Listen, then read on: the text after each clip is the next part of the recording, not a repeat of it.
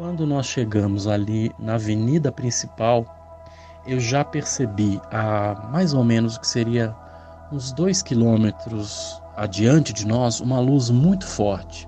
Eu percebi que a luz começou a se movimentar e veio se aproximando. E ela veio se aproximando lentamente em linha reta, seguindo como se fosse o perfil dessa avenida. Quando a luz foi realmente chegando mais perto de nós, eu vi que ela estava muito baixa. E aí eu chamei a atenção da minha amiga. Olha, eu falei, olha, eu não quero te assustar, não mas eu tô vendo uma luz ali na frente e essa luz tá eu tô achando que essa luz tá vindo no nosso encontro, na nossa direção. Ela olhou, ela a gente viu a luz e esse objeto, ele era redondo, ele continuou bem luminoso, branco, uma luz constante, não piscava nem nada. E quando ele se aproximou mesmo, baixo, a luz muito intensa, ele apagou. Tá como se eu visse a parte de baixo. A minha impressão é que ele fosse branco, arredondado, mas ele tinha aspecto de metal, né?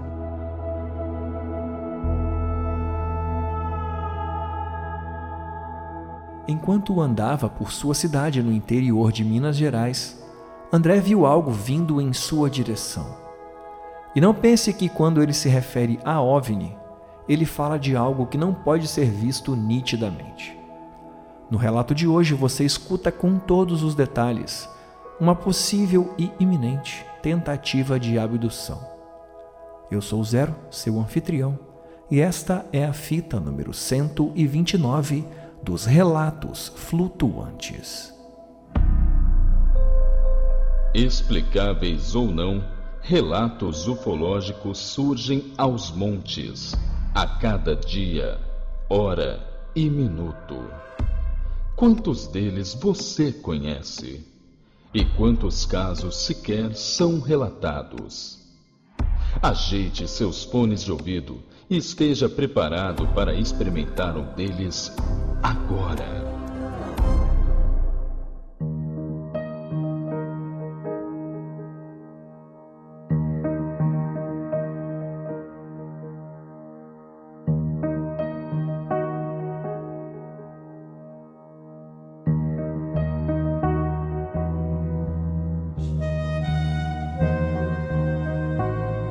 Flutuante!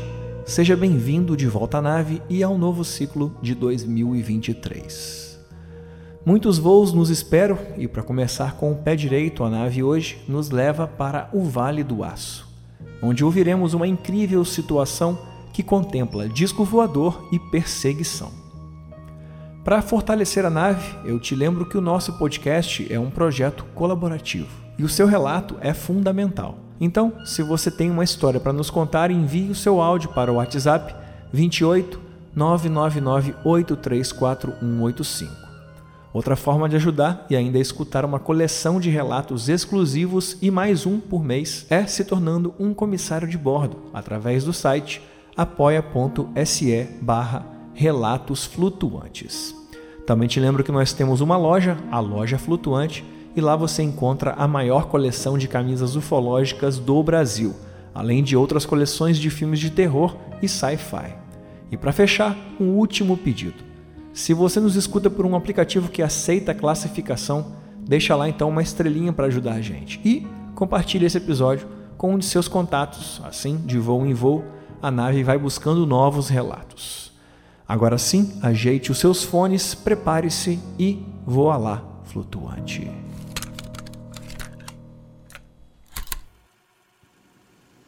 Olá, olá, equipe do Relatos, olá Zero, olá a todos os ouvintes desse podcast.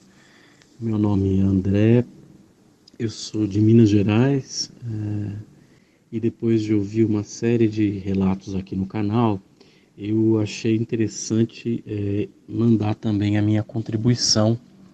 É, antes eu achava que o relato, né, o evento que eu vou contar para vocês, ele fosse uma coisa mais simples ou uma coisa, né, enfim, de menor importância, mas efetivamente, depois de ter escutado alguns dos depoimentos uh, do podcast, eu realmente cheguei à conclusão de que ele seguia um certo padrão, padrão que eu acabei identificando em vários outros relatos, tanto quanto ao objeto, né, que eu acabei vendo, quanto também a forma como que ele ocorreu. Eu vou fazer um relato relativo a uma região que não é muito contemplada geralmente é, nos relatos sobre OVNIs, que é a região do Vale do Aço, em Minas Gerais. Para quem não conhece, é a região que é composta pelas cidades de Ipatinga, Coronel Fabriciano, Timóteo, é, fica entre Belo Horizonte e o Vale do Rio Doce, ou seja, a região ali de Governador Valadares. É uma região altamente industrializada, a gente tem várias siderúrgicas, tem, é uma região de mineração, portanto tem também uma estrada de ferro muito importante, que é a Vitória Minas. Então é uma região que tem esse perfil. Ao mesmo tempo, é uma região que é cercada de uma reserva de Mata Atlântica. É, tem vários rios, né? o mais famoso ali é o Rio Doce, talvez. Então é um ambiente bastante peculiar. E esse evento que eu relato, ele deve ter ocorrido, provavelmente ocorreu em 1990, num bairro uh, que é um bairro essencialmente residencial da cidade é, e ocorreu comigo e uma colega de colégio. O interessante desse caso, né, a coisa mais curiosa para mim desse caso é que eu lembro desse evento, mas a minha amiga não se lembra. Eu mantive contato com ela muito tempo depois, nós ainda convivemos, né, enfim, cidades diferentes, mas temos contato e ela efetivamente não se lembra desse ocorrido. Então isso sempre despertou muito a minha atenção. Não sei se é uma questão mesmo ali dela, mas eu, aparentemente não. Ela realmente não registrou. Alguma coisa ocorre que ela não registrou esse evento.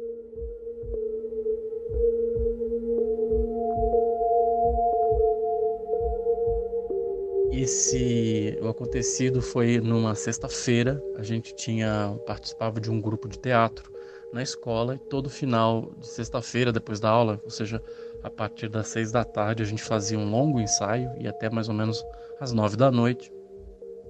E nesse dia, então, a gente estava voltando para casa e a gente desceu a rua do colégio.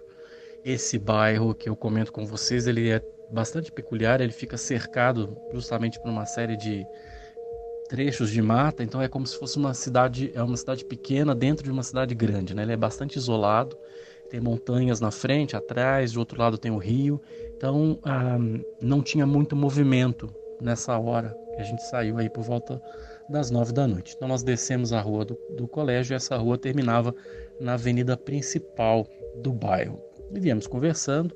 Quando nós chegamos ali na avenida principal, eu já percebi a mais ou menos o que seria uns dois quilômetros adiante de nós uma luz muito forte.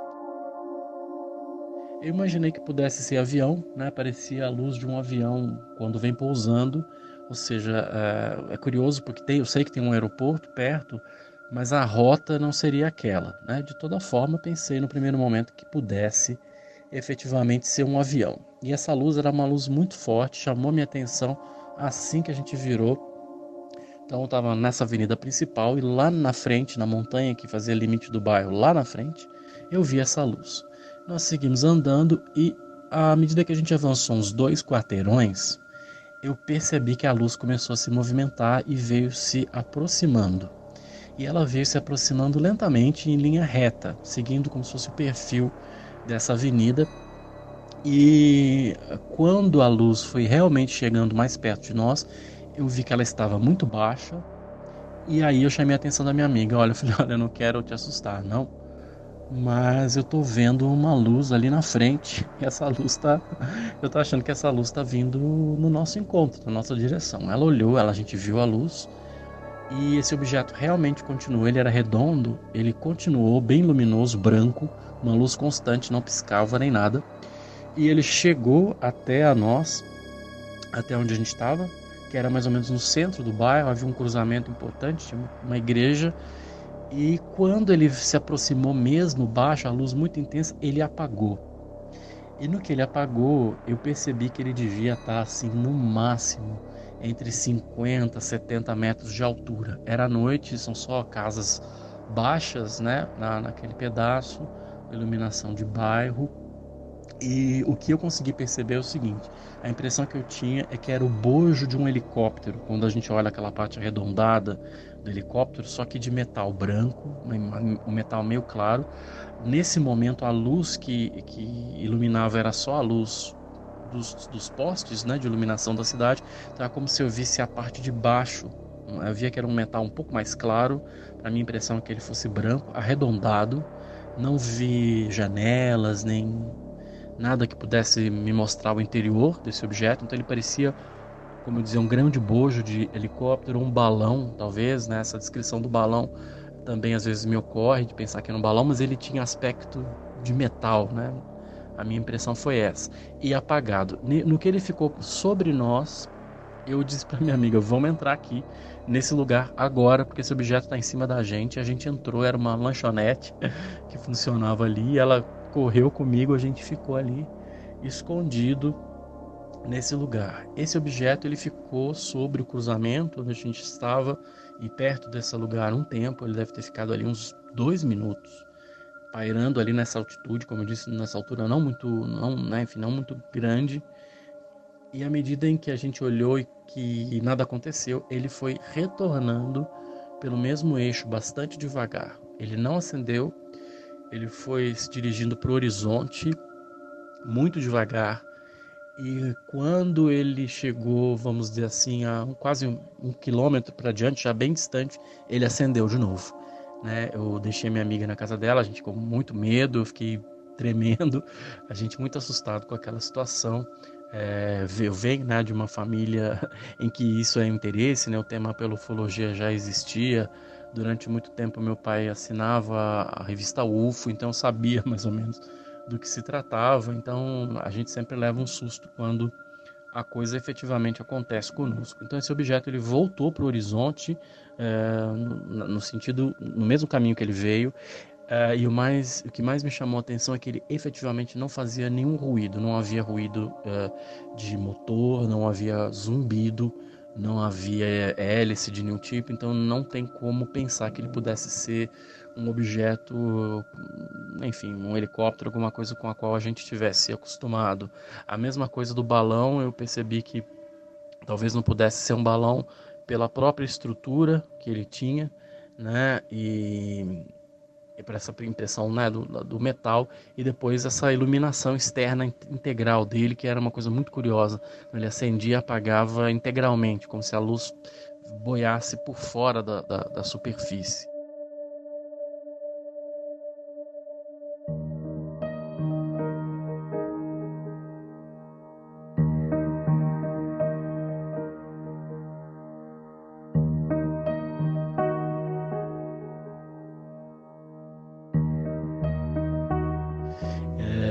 e é muito curioso, né? Enfim, é, também na cidade de Patinga, por volta aí dos anos 90, entre 90 e 97, nós vamos ver uma série de relatos de aparições de objetos, há objetos que apa aparecem no céu da cidade, 97, por exemplo, a gente tem avistamentos que são relatados também por é, pilotos.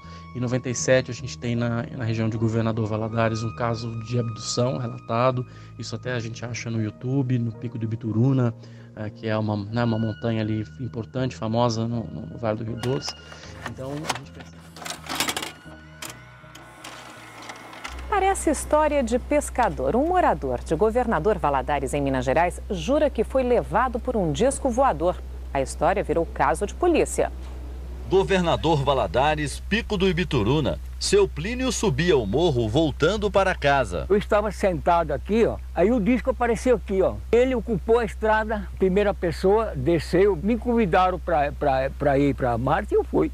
É isso mesmo. Seu Plínio Bragato, 87 anos, jura que foi abduzido. Dentro da nave é, é um salão só, é tudo azul, tem um cheiro de flor de laranja lá dentro. O vovô teria sido levado porque os seres de outro planeta queriam estudar o corpo humano. Um aparelho, tinha umas pontas assim de, de, de vidro, ele, ele encostava assim em todo lugar que tinha junto e dava um choquinho. Os ETs seriam assim, grandalhões, mais ou menos 2 metros e 10 de altura e com unhas enormes. Seriam quatro. A polícia chegou a investigar o caso fez até um retrato falado dos extraterrestres a partir do depoimento do marceneiro. O caso foi registrado a 520 quilômetros de Governador Valadares. Seu Plínio teria sido deixado pelos ETs em Montes Claros. No local onde ele teria sido abduzido, havia marcas no solo que seria a base da nave espacial que o teria abduzido. O senhor ficou quanto tempo com eles? Eu fiquei oito horas. Verdade ou não, a história que teria acontecido há quase 12 anos ganhou um monumento no alto do pico. Diferente, estranho, né? Esquisito, né? E a nave era assim, seu Bragato? É, é, três tamanhos desse daí, ué. Seu Plínio, a cada pôr do sol, renova as esperanças de repetir as façanhas daquela noite. Se já aparecer, eu volto. Eu ver se levo mais alguém, né? Quem seria? Pode ser até você. Cuidado. Então a gente percebe que houve ali uma movimentação ou algum tipo de momento especial dos OVNIs naquela região. Né? É, então eu queria deixar esse relato, um relato é, simples, mas que acrescenta ou coloca no mapa essa região de Minas Gerais também é, aí na, na, vamos dizer assim, no, na lista de interesses para quem estiver é, fazendo a pesquisa ufológica. Eu queria deixar um abraço a todos e agradecer muito mais a oportunidade de deixar esse, esse, esse registro, uma coisa que eu queria fazer já há mais tempo, e também esperar aí para outras oportunidades. Tenho também alguns relatos de, de casos sobrenaturais para quem se interessar e mais adiante então a gente é, conversa. Muito obrigado e um abração.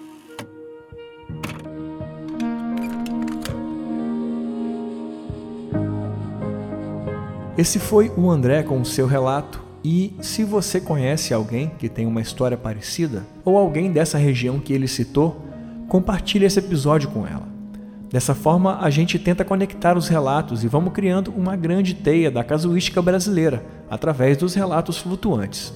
Por falar nisso, você conhece o UFO Maps? Agora nós temos um mapa interativo com todos os relatos já publicados e você pode acessar tudo isso num clique aqui na descrição deste episódio. Nos acompanhe também no Instagram como Relatos Flutuantes e no Twitter como R Flutuantes. Agora, se você já é um apoiador, a partir de agora eu te lembro que a gente inicia um pequeno debate em nosso grupo secreto. E se você ainda não é e quer fazer parte do grupo, clica então no primeiro link aqui na descrição desse episódio. Então eu vou aproveitar aqui e vou dar as boas-vindas aos mais novos comissários de bordo, Giovana, Juliana e Leandro, que acabaram de embarcar nessa última semana em nossa nave e já deve estar desfrutando de todo o material exclusivo. Gente, muito obrigado. Por aqui nós vamos ficando. Até quinta-feira que vem. Aperte bem o cinto e não se esqueça: nós somos uma nave.